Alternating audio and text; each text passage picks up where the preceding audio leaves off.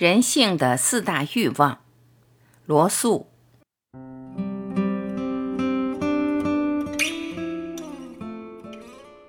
毫无疑问，对食物的渴望曾经是，而且仍然是很多大的政治事件的主要原因之一。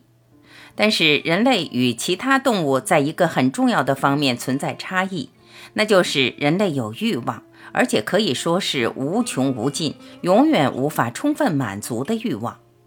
这些欲望使得他们即便到了天国也无法安静。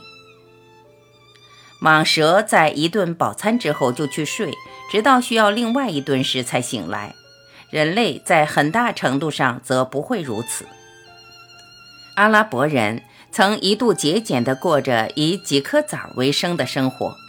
后来夺取了东罗马帝国的大量财富，住在无法想象的豪华宫殿中。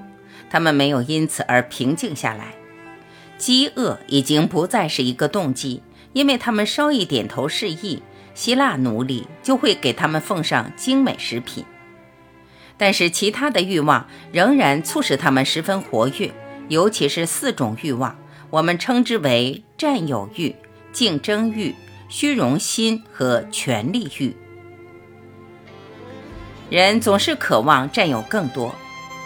占有欲，渴望拥有尽可能多的财产权利，这是一种动机。我想，这种动机来源于恐惧和对生活必需品的渴望的结合。我曾经善待来自阿沙尼亚的两个小女孩，她们是从一场饥饿的饥荒中死里逃生的。他们住在我家里，当然有足够多的食物，但他们却一有空就跑到邻近的农场偷土豆并囤积起来。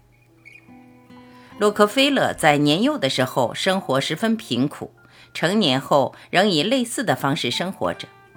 与此类似，阿拉伯酋长坐在他们私制的拜占庭长沙发椅上，仍忘不掉沙漠。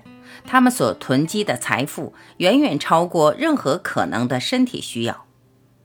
无论怎样对占有欲进行心理分析，没有人可以否认它是一种极为强大的动机，尤其是在有权有势的人们之中。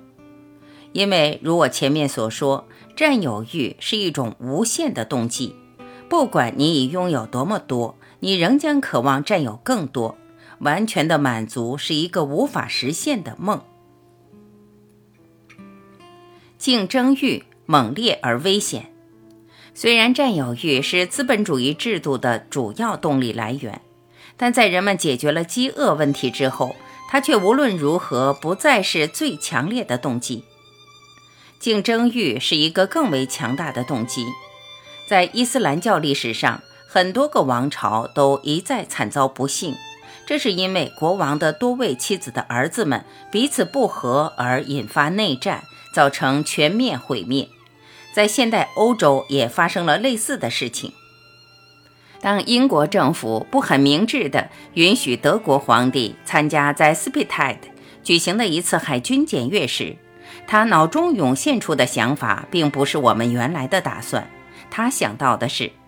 我一定要拥有一支和英国一样好的舰队。正是他的这个想法导致了我们后来的一系列麻烦。如果占有欲总是强于竞争欲的话，世界也许比现在更美好。但事实上，许多人将愉快地面对贫困。如果他们能以贫困使他们的竞争对手彻底毁灭的话，这就是现在的税收如此之高的原因。虚荣是潜在的动力，虚荣心是一个有着极大潜在力的动机。任何一个经常同孩子打交道的人都知道，他们常常会做一些滑稽动作，并要求说：“看看我，看看我。”是人心最基本的欲望之一。这种欲望有多种表现形式，从孩子们的扮小丑到追求死后的名声。文艺复兴时，曾有一个意大利小君主，在临死前，当牧师问他是否有何忏悔时，他回答道：“是有一件事情。有一次，国王和教皇同时来看我，我把他们带到塔顶观光，我忘了把他们都推下去。那样我就能永远明照于世。历史没有叙述牧师是否宽恕了他。虚荣心的麻烦之一就是，喂他的东西越多，他就越膨胀。你被谈论的越多，你就越希望被人谈论。让一个被判了死刑的罪犯看报纸上登的关于他的报道越多，就会对那些报道不充分的报纸越发愤怒。政治家和文人们也是如此，他们越是出名，简报机构就会发现越难以满足他们。怎样夸张虚荣心在人的一生中影响都不为过。从三岁孩童到那些眉头一皱，世界就会为之一颤的统治者，人类甚至犯了这样的大不敬之罪，将这些欲望归之于神，认为神总是渴望被不断赞扬。权力是终极的诱惑，虽然我们已考虑到了动机的影响非常强大，还有一种动机比他们更有影响。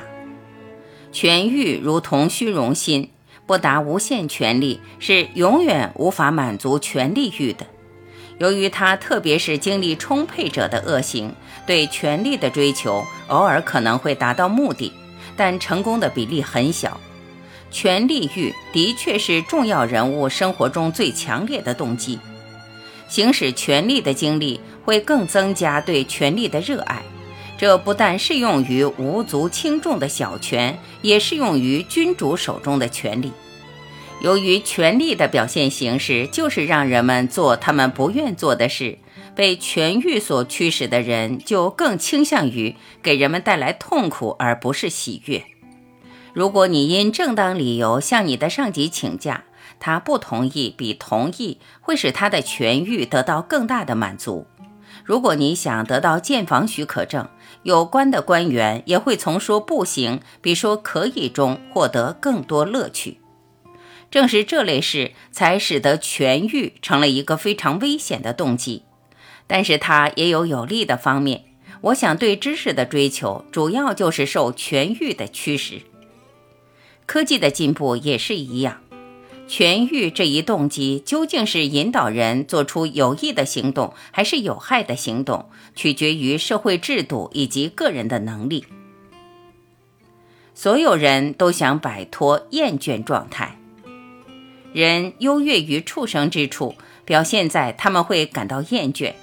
虽说在观察动物园的猿类时，我有时会想，他们也许也有着这种讨厌的感情的萌芽。不管怎样，经验表明，几乎所有的人都具有真正强有力的欲望之一，就是摆脱厌倦状态。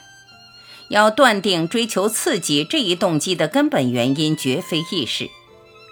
我倾向于认为，我们的大脑结构适应人们以打猎为生时的状态。那时，人们带着原始的武器，花上一整天的时间，潜步跟踪一只鹿，希望用它做晚餐。吃过晚饭后，他就沉沉睡去。在这样的生活中，人们没有时间，也没有精力去感到厌倦。但是，当他开始从事农业后，他的妻子被迫干完田间所有的劳作，他便开始有时间考虑人类的生活名利，创造神话和哲学，并梦想从此以后可以过上在天国里自由驰骋、狩猎的生活。我们的大脑结构适应繁重的体力劳动。在我年轻的时候，经常利用假期进行长途跋涉。我一天会走上二十五里路。在夜晚降临时，我根本不需要任何东西帮我摆脱厌倦，因为能好好的坐下来的喜悦已让我心满意足。但是现代生活不可能遵循这样靠体力劳动的原则，大量的工作是坐着完成。而大部分的体力劳动只运动几块专门的肌肉。很多伦敦人聚众于特拉法格广场，疯狂地为政府宣布将他们处死的宣言而欢呼。如果那天他们徒步走了二十五里路的话，他们就不会再这样欢呼了。但用这种方式抑制人们的好斗性是不现实的。如果人们想生存下去，这也许并不是人们所渴望的。就必须找到其他无害的途径来发泄人们体内那些产生爱和兴奋的剩余体力。激情的可怕之处就在于它的许多形式都具有破坏性。对那些不能自控而过度酗酒或赌博者是有害的，以民众暴乱的形式寻求刺激也是有害的。最具破坏性的就是它导致战争，而人们追求刺激又是一种根深蒂固的需要，所以除非有现成的无害的发泄方式，人们就将采用诸如此类的有害的方式。只要控制在法律限制之内。这种无害方式在现在的体育以及政治活动中都有，但这些并不够，尤其是由于有些最刺激的政治活动本身就最具破坏性。文明生活已变得平淡无奇，如果要使其稳定，就必须找出无害的方式让人们发泄冲动。我们的老祖先可以通过打猎来满足这种冲动的发泄。在澳大利亚，那里人少兔子多。我发现人们通过很熟练的屠宰成千上万的兔子这种原始的方式来满足他们的原始冲动。但在伦敦或纽约，这里人多兔子少，所以必须找到其他方式。我想每一个大城市都应该有人造瀑布，人们可以乘着不堪一击的木船顺流而下。瀑布的下方应该有水池，里面放满了机械鲨鱼。任何鼓吹防御性战争的人都应与这些制作精巧的怪物每天在一起待上两个小时。